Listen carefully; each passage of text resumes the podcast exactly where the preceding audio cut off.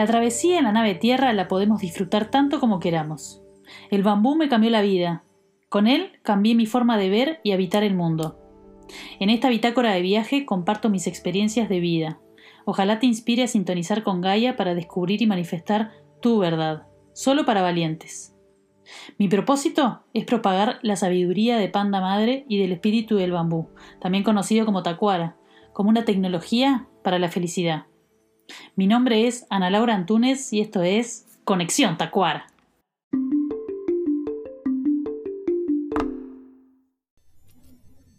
Les doy la bienvenida a un nuevo capítulo. Gracias por acompañarme una vez más.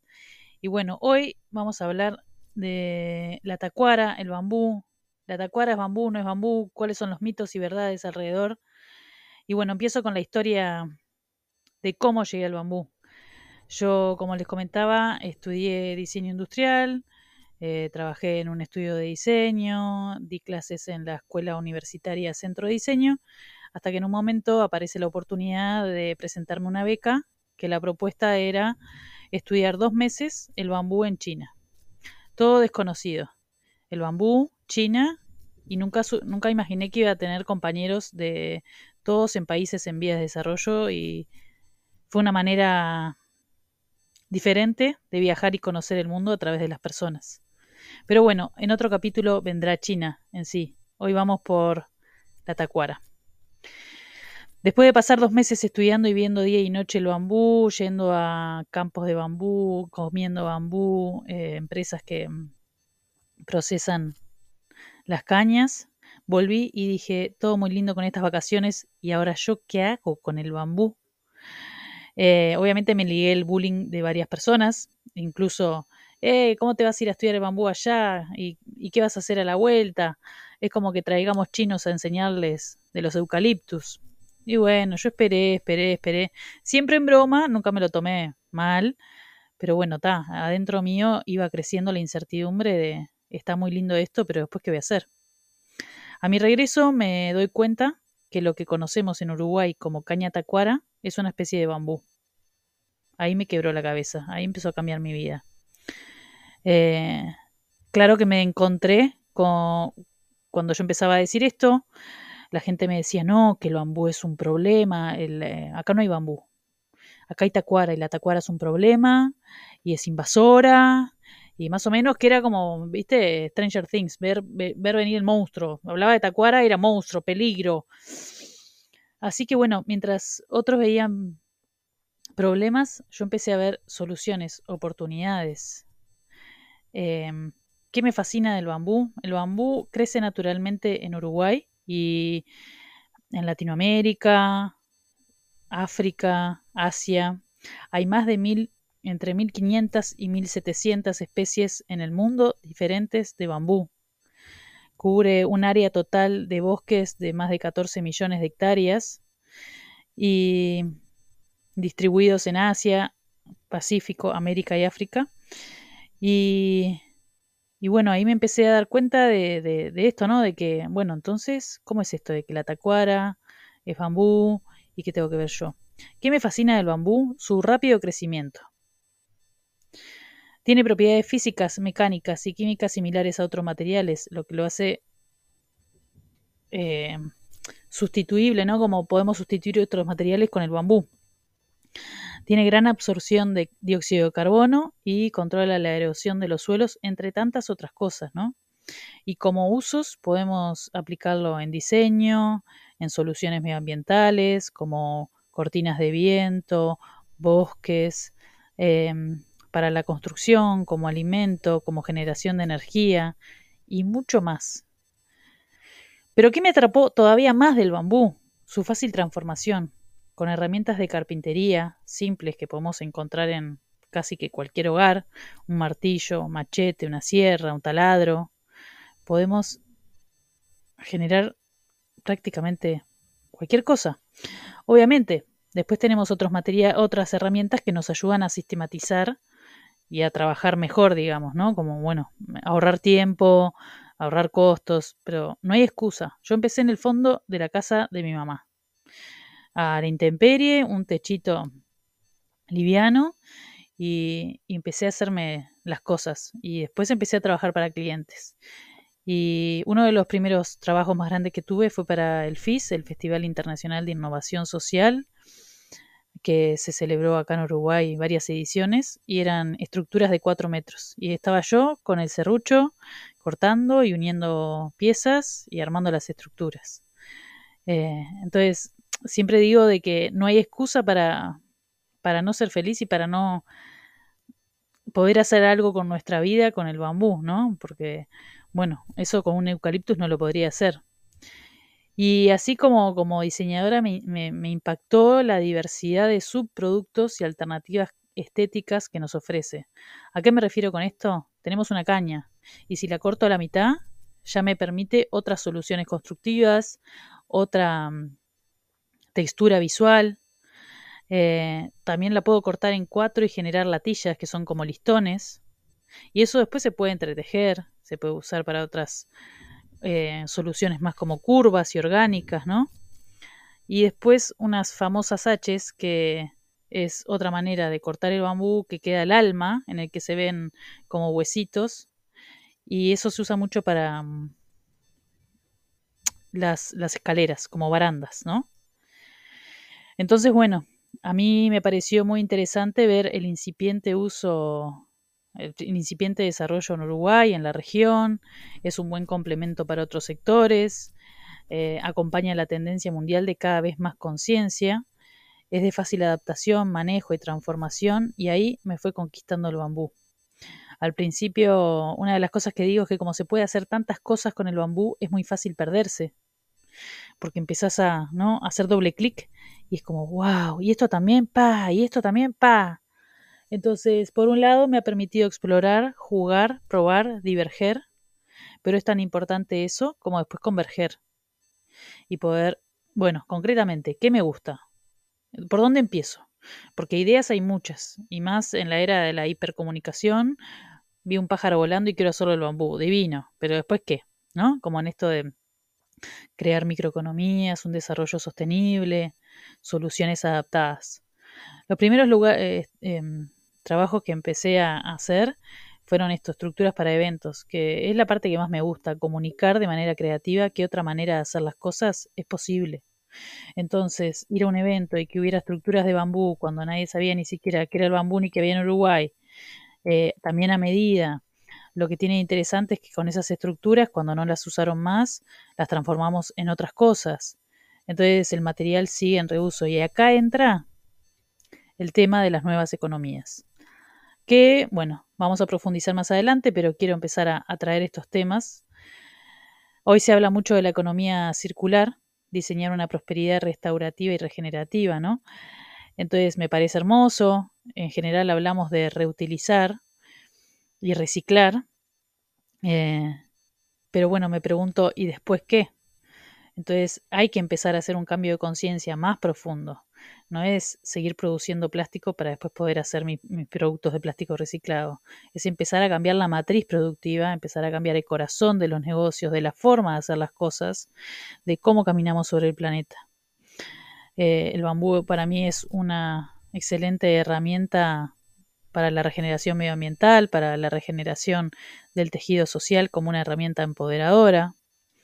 Y bueno, como, como dice mm, Simón Vélez, el bambú no es para pobres o ricos, es para seres humanos. Y eso es lo que me empezó a traer del bambú.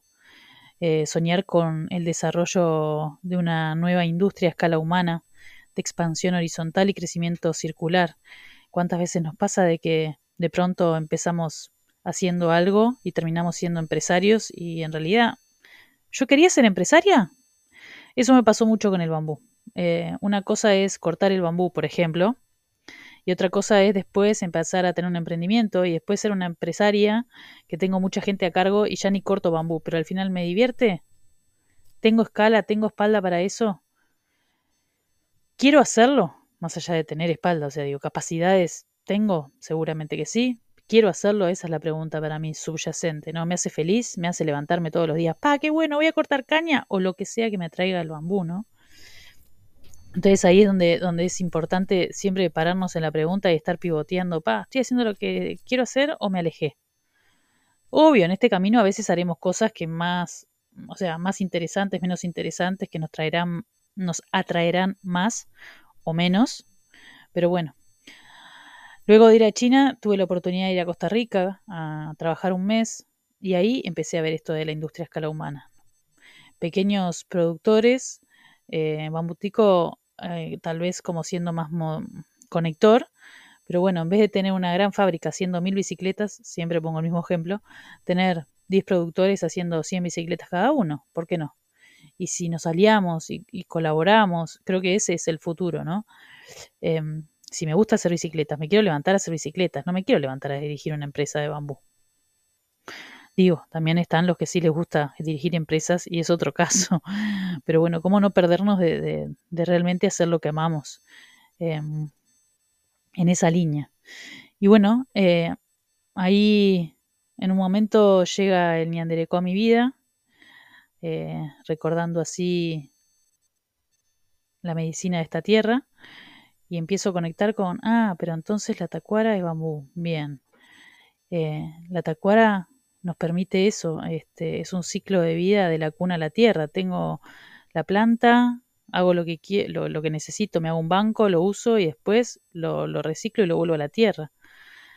Entonces eh, ahí empezó un camino de autodescubrimiento. Descubriendo el bambú me fui descubriendo yo. Em, acá en Uruguay, algunos de nuestros ancestros son los guaraníes, nativos de estas tierras que vivieron antes que nosotros en Uruguay, sur de Brasil, Argentina, Paraguay. Y ahí comprendí que me enseñaron que la tacuara es una palabra de origen guaraní que significa madera hueca. Y hay otros derivados como tacuarembó, que significa rebrote de tacuara. Y de hecho en Uruguay tenemos uno de los 19 departamentos que tiene forma de corazón, está en el centro del país y se llama Tacuarembó. Eh, que significa madera hueca gruesa, bueno, otros derivados, pero volviendo a la tacuara, entonces, si bien hay gente que se refiere a una especie o a otra, hoy en Uruguay, de las especies más expandidas que, encontramos por ahí, que no son nativas, está la Filostaquisauria y la Bambusa tuldoides. Son las dos más comunes que cuando me dicen, ah, acá en casa tengo caña que creció sola, usualmente es alguna de esas dos, si es que es una especie de bambú pueden ser otras cañas, otras cosas. Entonces, bueno, ahí empecé a, entender, o por lo menos mi visión, es que la palabra tacuara es una palabra más cultural. Porque yo le muestro una caña a algunas personas y me dicen, ah, esta es tacuara, esta no. Y otra le llama a, a, la otra especie, ¿no? Entonces es una palabra que para mí es una palabra, como digo, más cultural para referirse al bambú. Simplificándolo, llevándolo a la simpleza total, para mí tacuara es como decir bambú en guaraní. Entonces, bueno, eh, ahí fue, fue en este camino empezar a revalorizar. Obviamente que nosotros eh, estamos plantando bambú, estamos este, integrando a, este predio otras especies de bambú, aportando a la diversidad, a soluciones medioambientales, pero concretamente me empezó a interesar revalorizar el vínculo de nuevo con la naturaleza, con la abundancia que tenemos disponible muchas veces enfrente de nuestros ojos y no la vemos. Así fue que empecé a dar talleres en el interior del país, enseñándole, mira, ese pasto gigante que tenés en el fondo de tu casa, lo podés usar muy simplemente para transformar en objetos de uso, en un microemprendimiento, en una solución que vos necesites. Muebles, licores, cremas, estructuras, herramientas, son solo algunas de las cosas que hoy hacemos nosotros. Entonces, bueno, eh, es, rescatar esa memoria que está ahí dormida, que también me gusta pensar de que de alguna manera nos dejamos nosotros mismos esas, esas, como esos arrocitos, esas señales, para un día despertar y ver la abundancia que tenemos.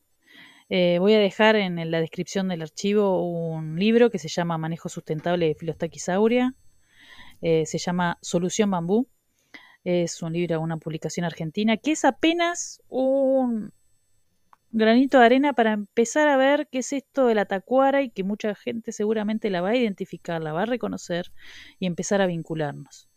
Eh, así que bueno, acerco ese recurso y bueno, el bambú me enseñó a, poder ver oportunidades, abundancia y generosidad, mientras otros solamente pueden ver problemas y, invasión, ¿no?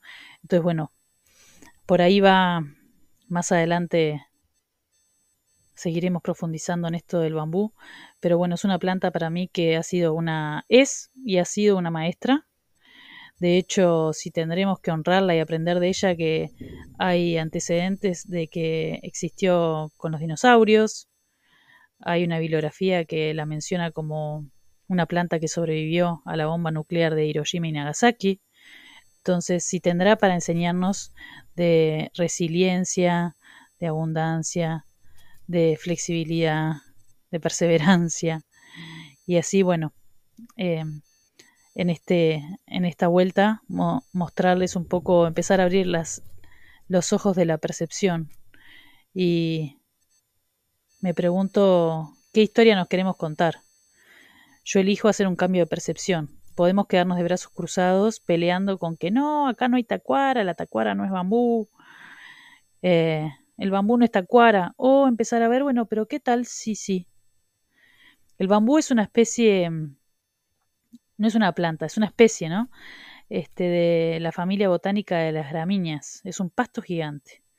Así que, ojalá que la próxima vez que vean un bambusal, un tacuaral, empiecen a entregarse a otra narrativa, a contarnos otra historia les dejo un abrazo y hasta la próxima.